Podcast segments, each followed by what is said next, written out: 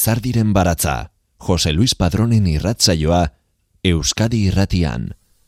Gabon eta ongietorri Lizardiren baratzaren irratzaio berri honetara. Nosferatu programazioaren barruan, Donostiako tabakaleran Luis Buñuel zinegile Espainiarrari eskainitako zikloa orain abenduan amaituko da. 2008 bateko urtearrilean abiatu zen ziklo zirraragarria izan da, kalandako zinemagilaren lan osoa ordena kronologikoan landu duen hain zuzen, aragoiko zinemagileak zuzendu zituen hogeita mabi filmekin osatutako lana. Eta ikuslei aukera eman digu pantalla handian bere filmografiako klasikoekin topo egiteko eta zalantzari gabe, hain ezagunak ez diren izenburuak eh, aurkitzeko. Luis Buñuel, zinemaren historiako zinemagile handienetako bat da eta miretxienetakoa, hainbat e, belaunaldirentzako erreferentea. Gehien bat e, Frantzian eta Mexikon ia berroita mar urteko ibilbidea garatu ondoren. Espainian sartu irten e, aipagarriak e, eginda. Buñuelek hogeigarren mendeko zinematografiaren klasikoetako batzuk ondu zituen. Ala nola, biridiana, aingerude abruiltzailea, kanesen urrezko palma irabazi zuen tristana, eta ingelesa ez den hizkuntza batean egindako film onenaren Oscar saria irabazi zuen burgesiaren enkantu xumea besteak beste. Zikloarekin batera bi liburu argitaratu dira, bata gaztelaniaz eta bestea euskaraz. Lehena otsailean argitaratu zen Luis Buñuel, Jesus Angulok eta Josean Fernandezek koordinatutako ikerlan sakona, eta joan den azaroan bigarrena, nosferatu bildumaren bederaztigarren zenbakia, arkaitz kanok idatzia, kandelikara, Buñueli buruzko film baterako apunteak. Beraz, Arkaizkanok eskuan jarri digun kandela jostari horren argitan zuzenduko dugu gaurko filma. Argiaren eta itzalen arteko joko surrealistan.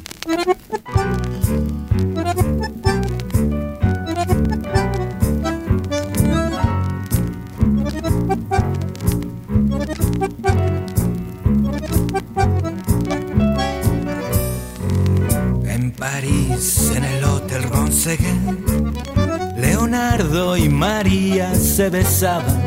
Pasó una nube por la luna de miel. Una cigüeña desplegó sus alas. Y un jueves 22 de febrero, cuando nacía este siglo que se acaba, contaron en Calanda los más viejos que Luisito no lloraba, que ladraba. El joven Freud interpretaba los sueños y el viejo Nietzsche se iba para el cementerio. Cuentan que tiene esos ojos de besú, porque de niño en una autopsia se coló de mano en mano una botella de orú. Mientras cerraban el cráneo un pastor en un cine de feria de Zaragoza cerdito con bufanda le miraba, cazamoscas y aprueba con la gorra. Y en México gritan ¡Viva Zapata! A los 13 va a sus clases de violín, a los 15 le expulsan los jesuitas.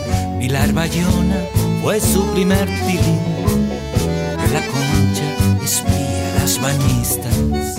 Y mientras Rusia se hace bolchevique y anda suelto Buñuel por los madriles.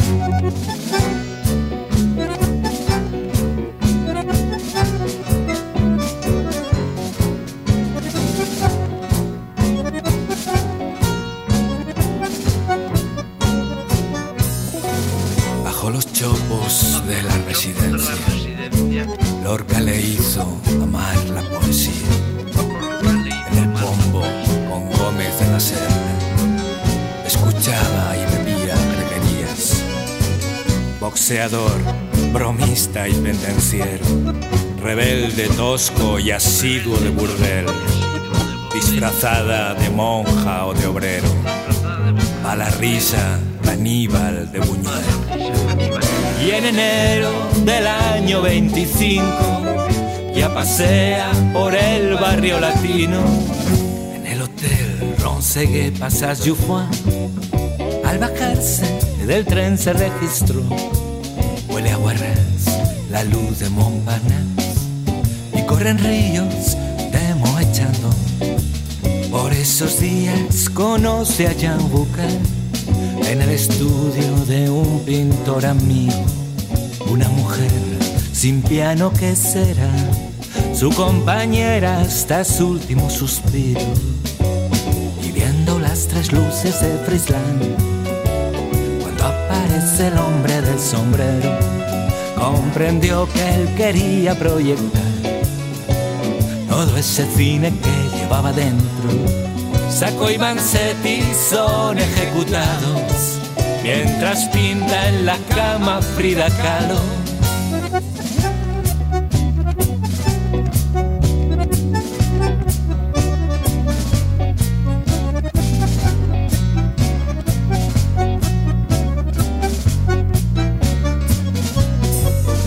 doce mil peseticas de su madre y dos sueños que nacen en cada que conseguirán que París entero ladre con el perro de Dalí y de Buñuel. Tal escándalo fue la edad de oro, que 50 años estuvo prohibida. Revolución, surrealismo y amor loco contra el orden, la patria y la familia. Dos días antes del 14 de abril, pilla un taxi, se presenta en Madrid. Uno de Huesca, que luego fusilaron, puso la pasta para rodar las urdes.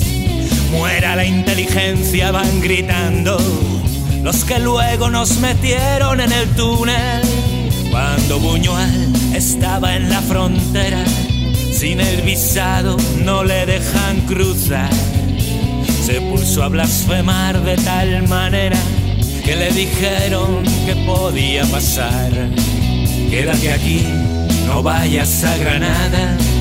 Luis intentó disuadir a Federico.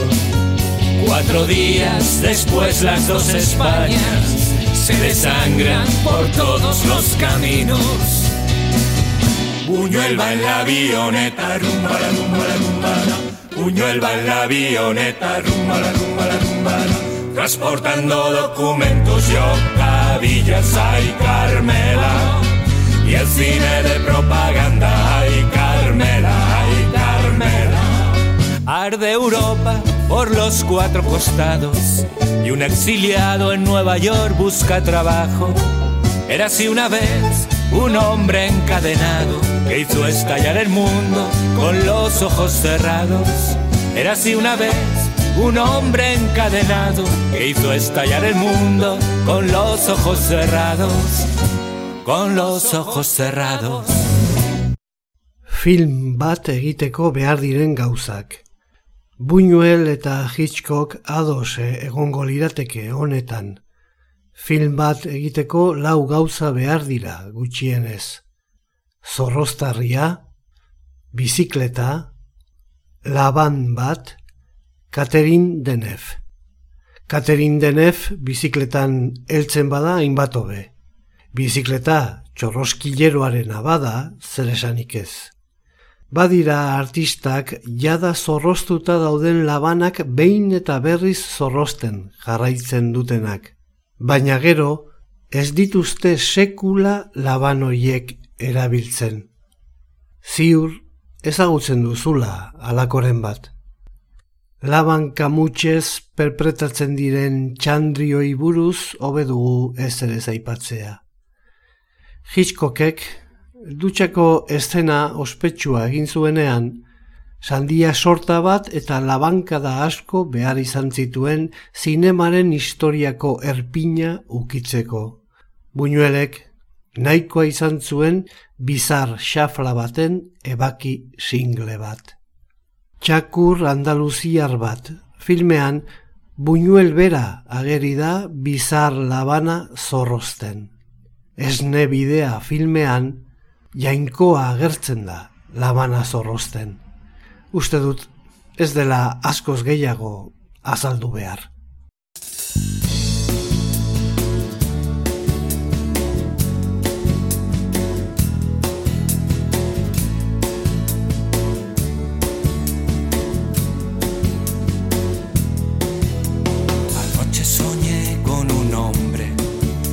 afilaba una navaja, miraba la luna y cortaba el ojo de una muchacha. Anoche soñé con hormigas ululando por mis manos, se fundían con axilas y un erizo en primer plano. Esto lo he vivido antes he soñado en otra parte. Vueltas y vueltas a la manivela. Plano tras plano, puñuel parpadea. Y los sueños se revelan. Y los sueños se revelan.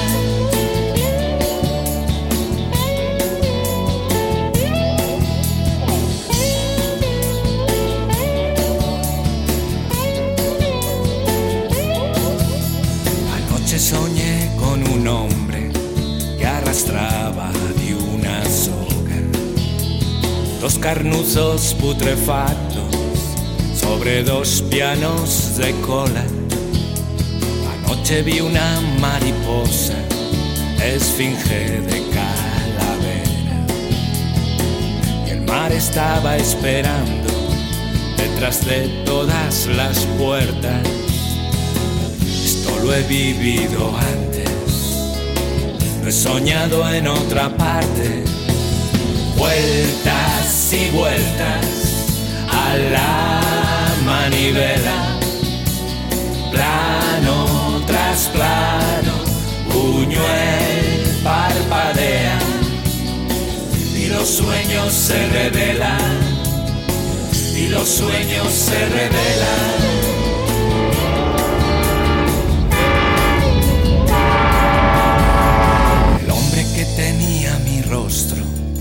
Con dos libros me mató.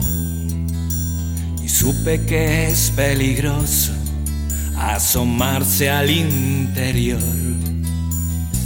Esto lo he vivido antes, he soñado en otra parte, vueltas y vueltas a la manivela, plano tras plano, puñuelo parpadea y los sueños se revelan. Y los sueños se revelan. Vueltas y vueltas a la manivela. Plano tras plano puñuel parpadea. Y los sueños se revelan. Y los sueños se revelan.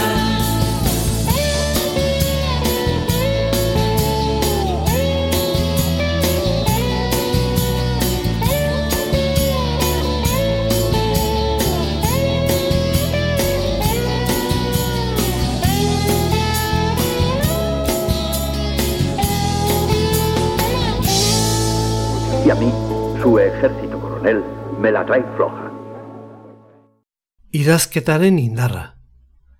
Bere aitak letra txarra izan balu, agian Luis Buñuel ezateken sekula jaioko. Gaztea zela, kubara iritsi orduko formulario bat sinatu behar izan zuen. Idazten txukunetik gorakoa zela ikusita, bulegoetara bidali zuten arduradunek.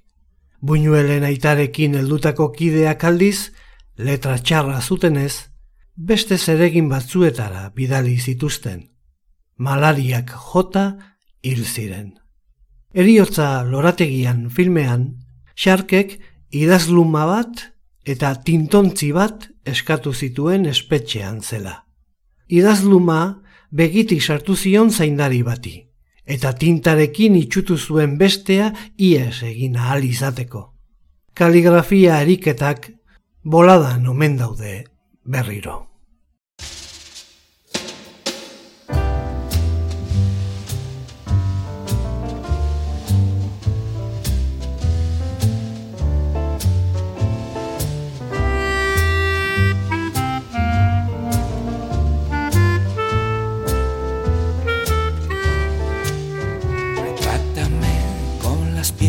Abiertas, desnúdame si lo exige el guion.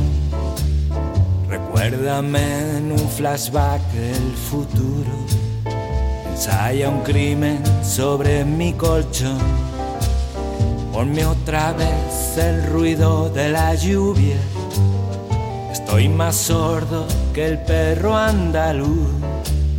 Pero no dejes de darme ternura abandones cuando cambie la luz, porque mi banda sonora eres tú,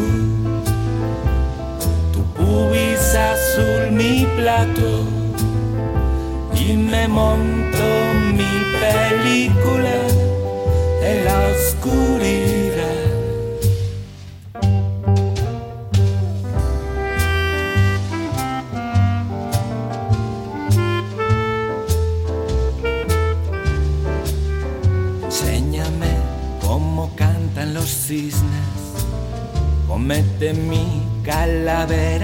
Azúcar, carga de risas y besos mi rifle, para este siglo que viene con furia, yo gritaré, viva las cadenas, haz con tu lengua un dulce travelín.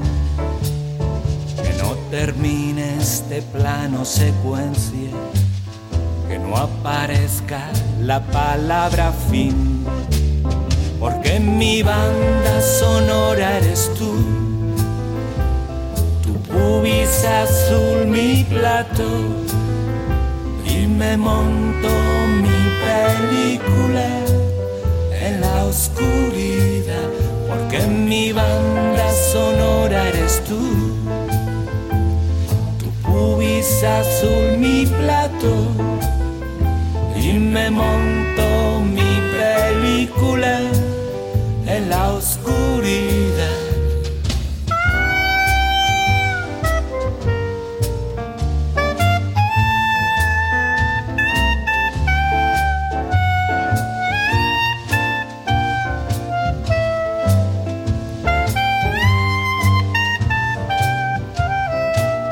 Regálame un crucifijo navaja Sílame a la luz de un farol, pero no dejes mi cine vacío.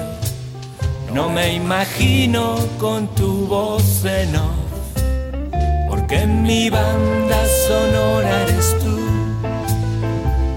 Tu pubis azul mi plato y me monto mi película en la oscuridad porque en mi banda sonora eres tú. Azul mi plato y me monto mi película en la oscuridad.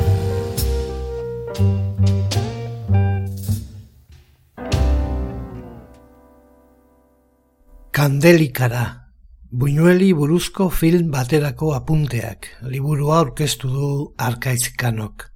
Iñaki landaren e, ilustrazioak ere biltzen dituen apunte liburu hau, kanok berak ataletako batean azaltzen duenez, Buñuelen eta beste artista askoren testu, film, elkarrizketa zati, poema, ofeko ahots eta bestelakoen remake bat da. Tarteka, egileak asmatutakoak ere badira. Batzuetan, Pertsonen ahotan jarriko dira pertsonaien esaldiak eta alderantziz. Inoiz edo behin, buinuelekin zerikusirik ez daukan jendeak parte hartuko du, adibidez, aseguru zaltzaile armeniar batek.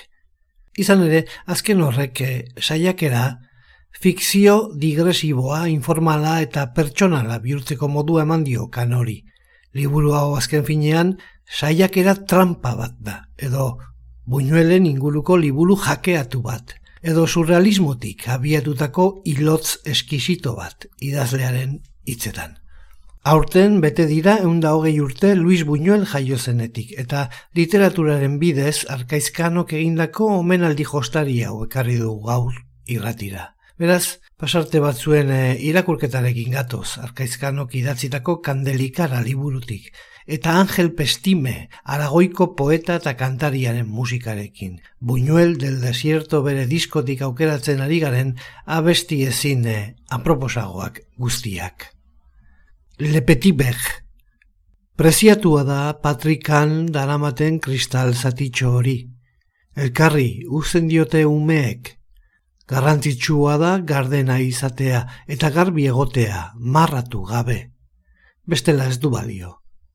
Lurruna botatzen diote eta botatako atxa traputxo batekin igurtzi gero, kristala distiratxu utzi arte. Zortzi kromorekin lor daiteke kristal zati bat, edo lau txokolate ontzaren truke. Zertan zabiltza Patrikan kristal zati apurtu bat sartuta? Min hartuko duzu umea? Patrikan kristal hautsi batekin dabilen sasoian, buñuelek donostian pasatzen ditu udak. Amairu amalau urterekin, aldagela gisa erabiltzen diren etxoletan sartu eta tabikiaren bestaldean biluzten diren emakumezkoei begiratzen die txulo batetik.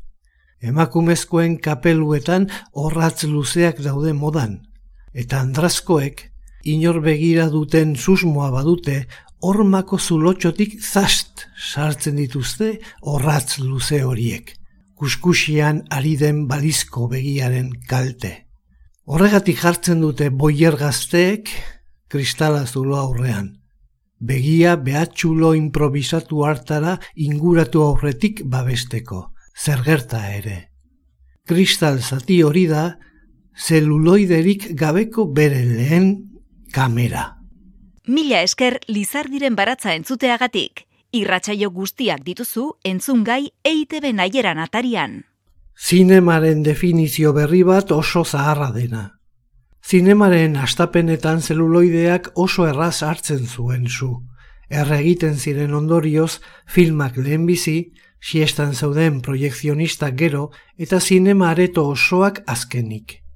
Zinema beraz kandela baten dardara da. Zinemak beretzatar zezaken beste izendapena da, kandelikara. Sabino Aranagoiri goizegi hilzen zinemari euskarazko izena eman alizateko ordea. Lehen filma kandela piztu baten sugarrari begira ikusi zuen norbaitek. Lumiera nahiek baino askoz lehenago. Ez bidea filmeko pertsonaietako batek kandela piztu bat armairu barruan sartzen du. Horra zinema. Don Quintinela margau filmean El infierno izeneko kabareteko hormetan sugarrak daude margotuta. Horra berriz, zinema. Jin jarmusek kandelikara berria aurkeztu du. Chloe Zaoren normalan filmak irabazi du kandelikara honenaren Oscar saria. Zigarro bat pizten duen pizgailua, kandelikara da kandelikararen barruan. Zigarroen kea zineman patrikako meteorologia da, pobreon meteosat kontrolagarria. Batzuetan begia inguratzen duzu sugarrera. Beste batzuetan begia behatxulora inguratzen duzu. Gauza bera da funtxean, erregin zaitezkelako bietan. Gaindi ezina behar du kamera operadore batentzat berak, kameraren behatxulotik begiratzea, Katerin Denef ormako behatxulotik begira dagoen aldi berean. Sentitzen baitu akaso simetria utxez, berak ere norbait behar duela atzean berari begira. Magritek ispilu aurrean margotu eta ispiluan aurpegiaren ordez logika guztien kontra, bizkarra islatzen zaion erretratu hartan bezala. Zelatatzea da gizakiaren amar perbertsio gozoenetako bat. Zelatatua izatea da beste bat. Egoarekin du zerikusia, ia guztiak bezala. zelatatua dela uste duenak, zelatatua izateko bezain interesgarritzat baitu bere burua.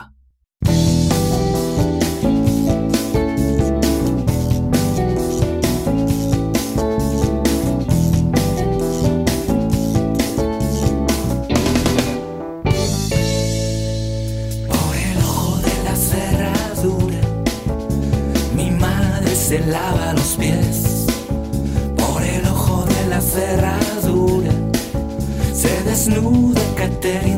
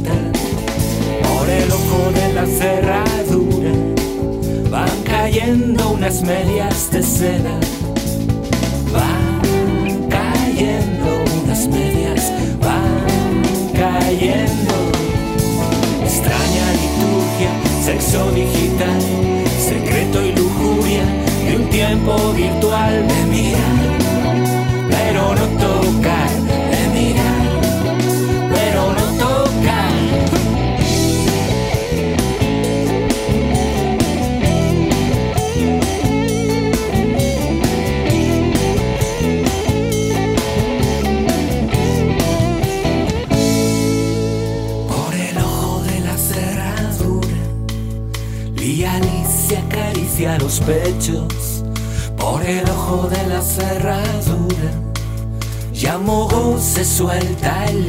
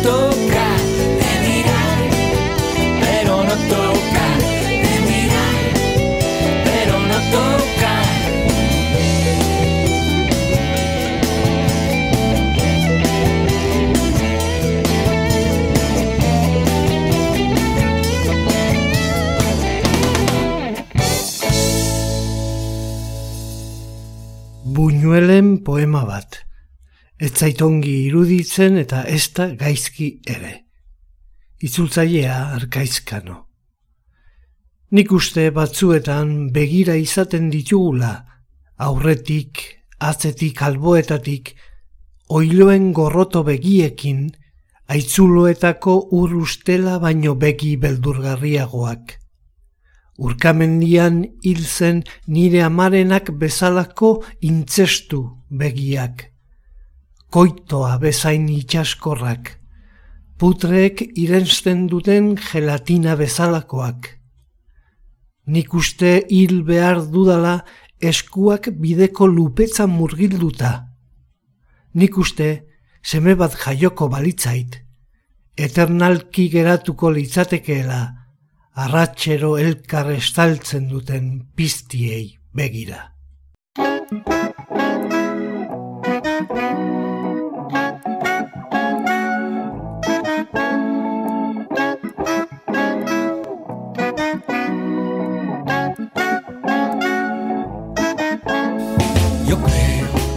Veces nos contemplan por delante, por detrás, por los costados.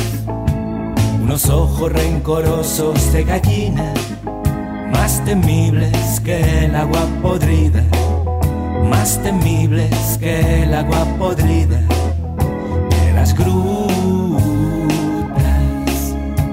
Yo creo que a veces nos contemplan incestuosos como esos otros ojos la madre que murió en el patíbulo, pegajosos como un coito, como la gelatina que tragan los buitres.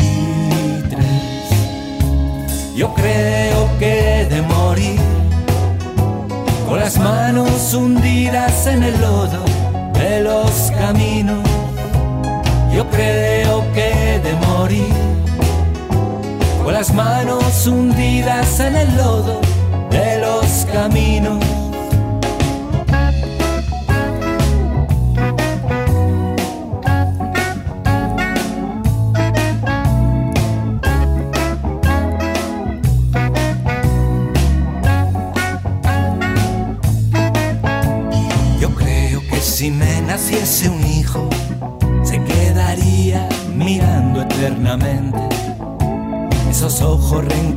Rencorosos de gallina o a las bestias que copulan, las bestias que copulan en los atardeceres.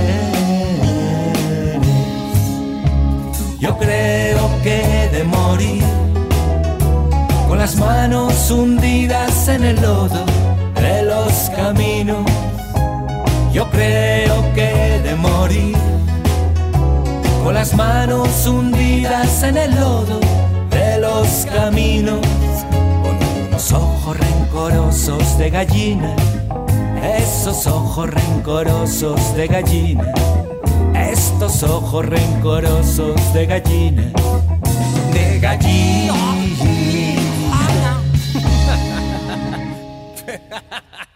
Lizardiren baratza, poesia eta musika, Euskadi irratia. Surrealismoa definitzen saiatu. Ez da raza, surrealismoa definitzea. Iztegiek diote Gilen Apolinarrek asmatu zuela mila bederatziren eta mazazpian, eta barka frantzierazko gure auskera.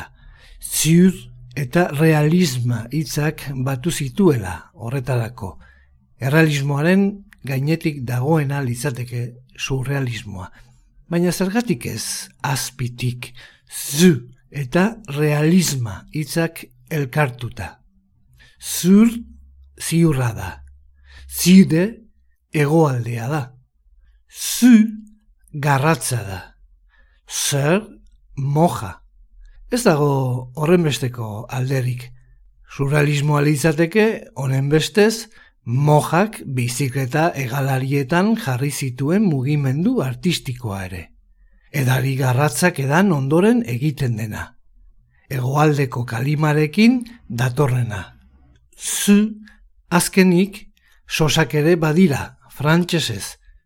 Diru doiarekin egiten diren artelanak ezote ziren surrealistak?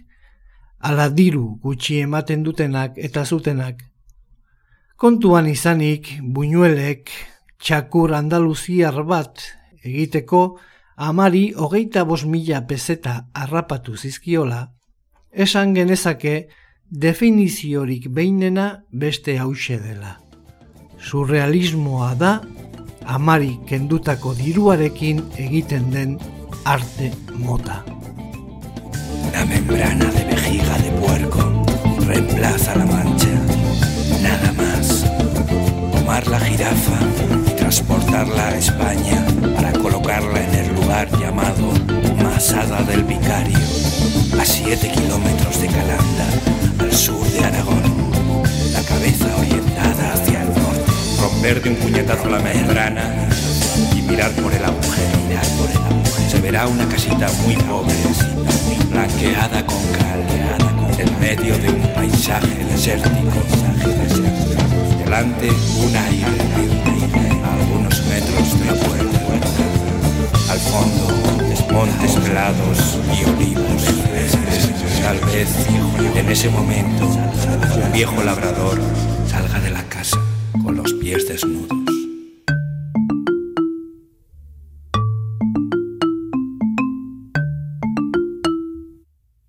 Irulaino buñuelentzat. Kalanda, buñuelen jaioterria, idorra da oso. Urte sasoiaren arabera, lainorik ere apenas zeruan.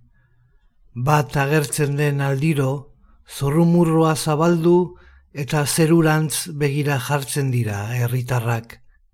Arrantzaleen herrietan balea begiraleak nola, alaxe, laino begiraleak eremu idorretan zelatari. Balea bakartiak arrantzaleak nola, alaxe, kizikatzen ditu laino isolatu batek lehorreko euri eiztariak. Telegrafoa baino lehenago eta zinema baino askoz lehenago odeiak izan ziren.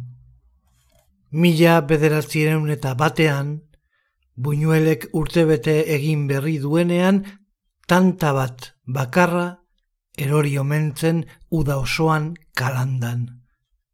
Udaleko idazkariaren kuadernoan apuntatuta dago hau. Euri tanta bakarra, agorriaren amazazpiarekin. Gero, gezitxo bat, kuadernoan tinta garden baten orbana dirudien paperaren zimurdura doia seinalatzen duena. Hauxe.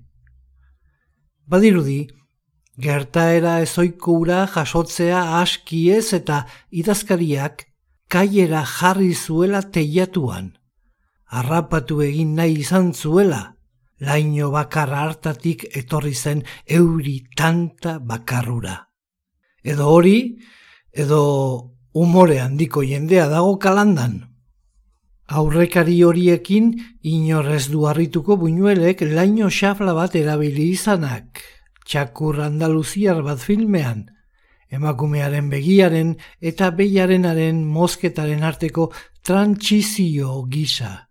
Buñuelek bizar labana begira hurbiltzen duenean, lainoa da, ilargia ebakitzen duena lehen bizi.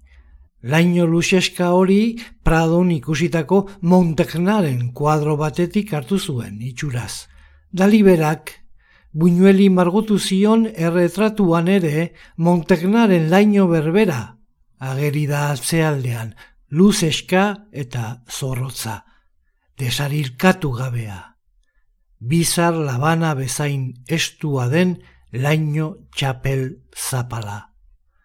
Bada, aipamen eder bat, el filmean, lainoei buruzkoa, maitasun epelei kontrajarritako tximisten gisako pasio bortitz eta tupusteko ez solasean ari direlarik.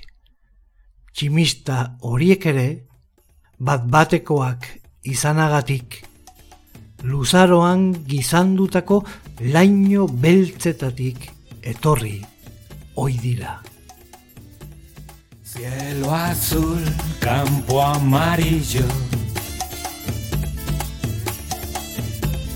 Monte azul, campo amarillo.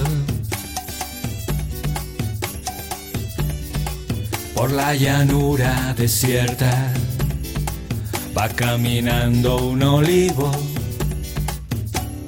un solo olivo.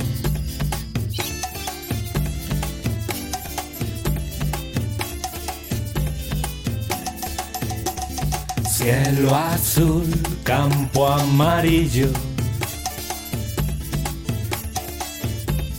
Monte azul, campo amarillo. Por la llanura desierta va caminando un olivo, un solo olivo.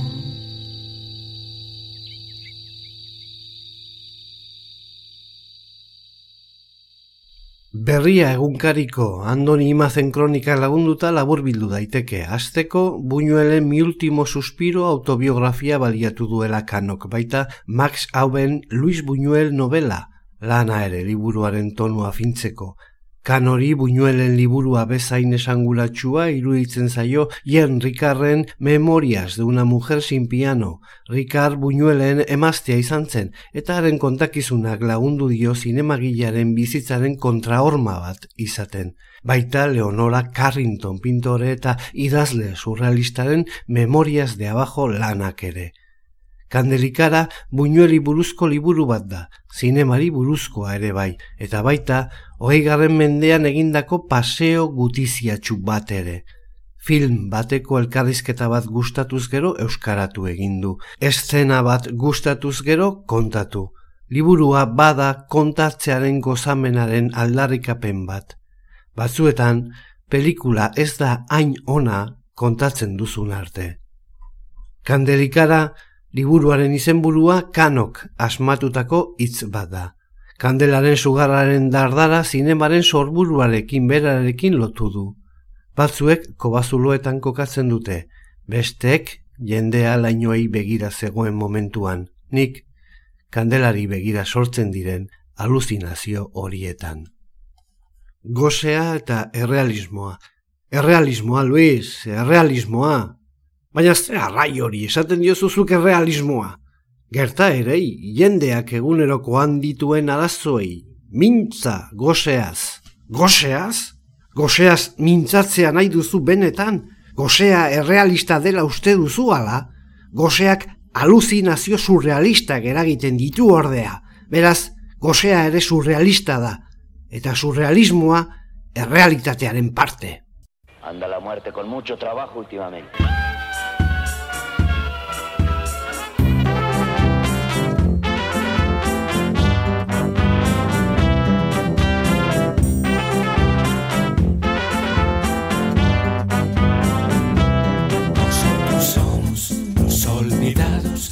Somos los perros abandonados, esos recién nacidos en los containers, o el viejo que hay tirado en la gasolinera. Una boca menos que alimentar, una boca menos, una boca menos.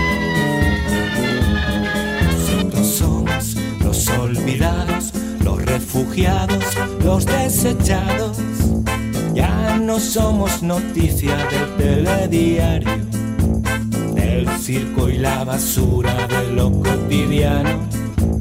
Las luces de la vida no nos besaron, no nos besaron, no nos besaron.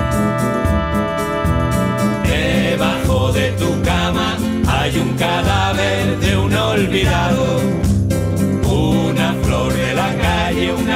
de sangre en tu zapato.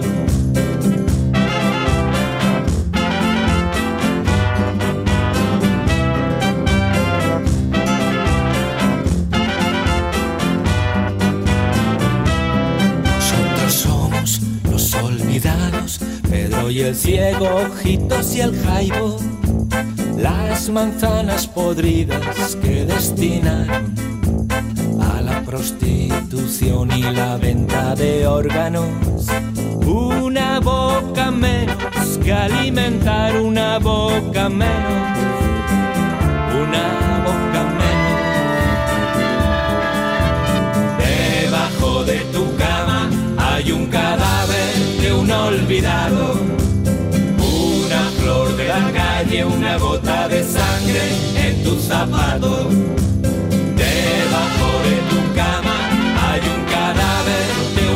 Una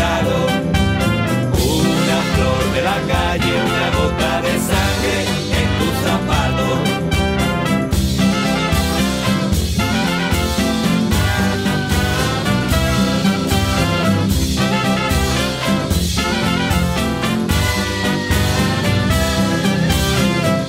perritos falderos siguen que siguen bailando mientras cien músicos tocan subidos en los andamios.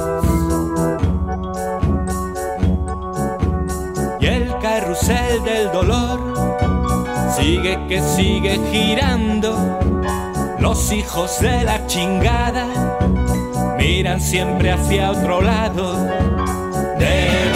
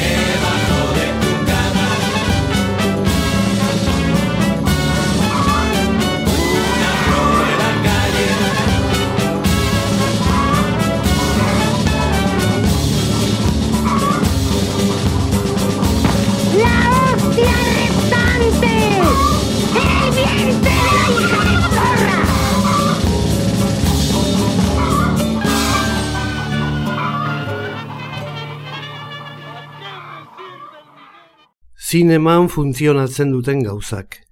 Zineman funtzionatzen dute. Inurri domadoreek, kristal lurrundu batek dutxan, kristal esmerilatuak edonon. Zineman funtzionatzen dute enkajeko lentzeriak, korrika datorren moja batek, eskupilotan ari den apaiz batek. Zineman funtzionatzen dute txistu egiten duten gazteek, zurrunga egiten duen aitonak, estei jantzian autobusean doan emakumeak. Zineman funtzionatzen dute sokasaltoak, Josefin Bakerrek, autoen kristalen gainean isurtzen diren zuaitzek. Zineman funtzionatzen dute igitaiak emakume baten eskuan, takoidun zapatak gizonezko baten eskuan, laban batek ume baten eskuan. Zineman funtzionatzen dute bi zilbor dituen aurrak, hortz bakarra daukan eskaleak, itxuen bastoiek. Zinema funtzionatzen dute ogi txigortuegiak, ogi txigortuegiaren gainean gurinak egiten duen hotxak, ilobi batera gauez sartzen den gazteak. Zineman funtzionatzen dute aur batek zabortegi batean, ahate pasak, izter zuriek udan. Zineman funtzionatzen dute dena dakiten zakurrek, deus ez dakiten gizagaixoek, desio bat norbaitek piztu eta beste norbaitek asetzeak. Zineman funtzionatzen dute xantaiak, zartailu batek, lehenbizi kolpatu eta gero galdetzeak. Primero lo quebramos, luego lo averiguamos. Zineman funtzionatzen dute eskailera zabalegiek, eskailera estuegiek, igogailua jartzeko zuloak, pikatuan eta kontra pikatuan. Zineman funtzionatzen dute armairu handiek, semaforo eta farola desenfokatuek, enborrak aizkoraz mosteak. Zineman funtzionatzen dute gabardinek eta bikiniek, nasan korrika joan eta tren azken unean hartzeak, markesina utxek gauez. Zinema funtzionatzen dute zaldiek beti, mexikarren westerretan txaparroagoak izan arren. Akerren burezurrek basamortuan, durangoko eskorpioi pozoitxuek. Zineman funtzionatzen dute era guztietako protesiek, tiradun kamiseta zuriek, zigarroek, puruek baino hobeto, aireplanoek, hegazkin handiek baino hobeto. Zineman funtzionatzen dute animalien zintzarriek, elizako kanpaiek, errekaren zurrumurruak. Zineman funtzionatzen dute kaioen txilioek, protagonistek larrua jo ondoren. Jatetxe, salon eta kirofanoetako atebikoitzek. Suaren inguruan mantaz bilduta hitz egiten duten pertsonaiek. Zinema funtzionatzen dute erle bati bizitza barkatu ondoren urkatzen diren pertsonaiek. Legenardunek, karta jokoek naiz guk ez jakin jokatzen. Zinema funtzionatzen dute superstizioak, iluzakurrek zaunka egiteak ume batilko dela esan nahi du. Arto bixarrez betetako koltsoi batek, lurrean lo egiten duten pertsonaiek. Zinema funtzionatzen dute gominak, ilebustiak, adar batetik zintzilik dagoen arrosario batek. Zineman funtzionatzen dute metro bagoietako jende pilaketek. Bulego atetik izena espatulaz ezabatzeak, zirrikitutik begiratzeko estoreak isteak. Zineman funtzionatzen dute burdindegi batean edozer erosten duen norbaitek, basurdentzako zepoek, basurdentzako zepoetan harrapatuta geratzen diren ieslariek. Zineman funtzionatzen dute ondo hauskatzen ez duten aktoreek gidoia txarra denean. Ondo hauskatzen duten aktorek gidoia ona denean. Cuernavaca, San Jose Purua eta Kautzalako errebalek. Zineman funtzionatzen dute Bia Tuskolanako zinetzita estudioek. Fontana Ditrebik, Txurubuskoko estudioetan grabatutako safari batek. Zineman funtzionatzen dute zuaiz baten enborrari lotutako edonork, vinilo batek jiraka, ura edan ondoren ze ona dagoen gerezilikore hau, esateak. Zineman funtzionatzen dute neskameen esamesek, zuringo handia duten begiek, proiektorean harrapatuta geratu den hileak.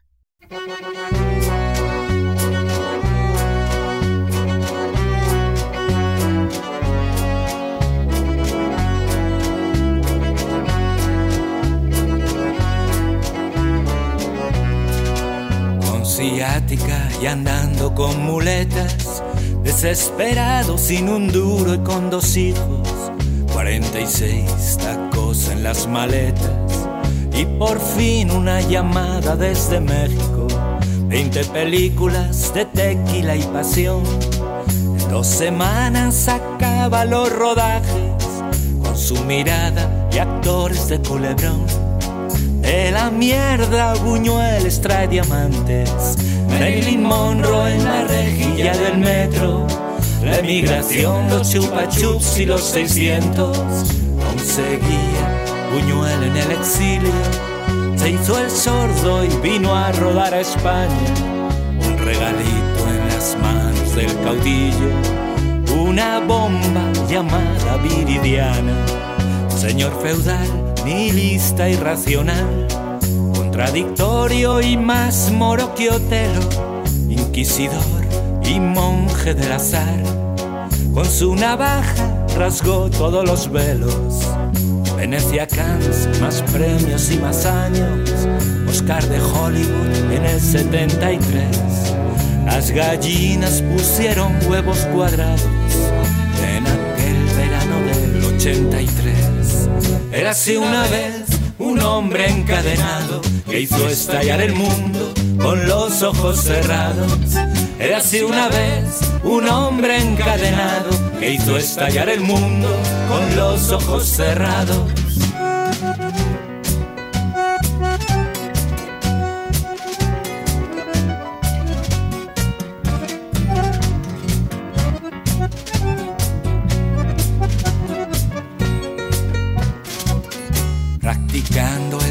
Sin protección.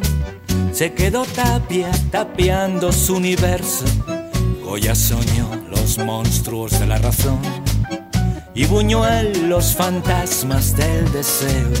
Cuando le preguntaban por su ideología, con evasivas solía contestarles a lo único que yo me afiliaría, a la sociedad protectora de animales colorín colorado se acabó. El tango, el cambalache, el cinexín, las palomitas, las manitas y el copón. El siglo de Buñuel llega a su fin, fin, fin, fin, fin, fin, fin, fin. Buñuel no tolera las agresiones sexistas. Nafarroako buñuel herriko sarreran dagoen errepideko kartela.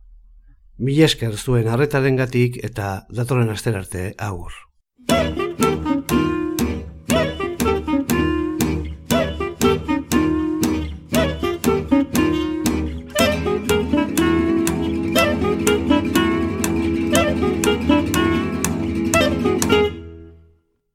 Lizardiren baratza, Euskadi irratian, Jose Luis Padrón.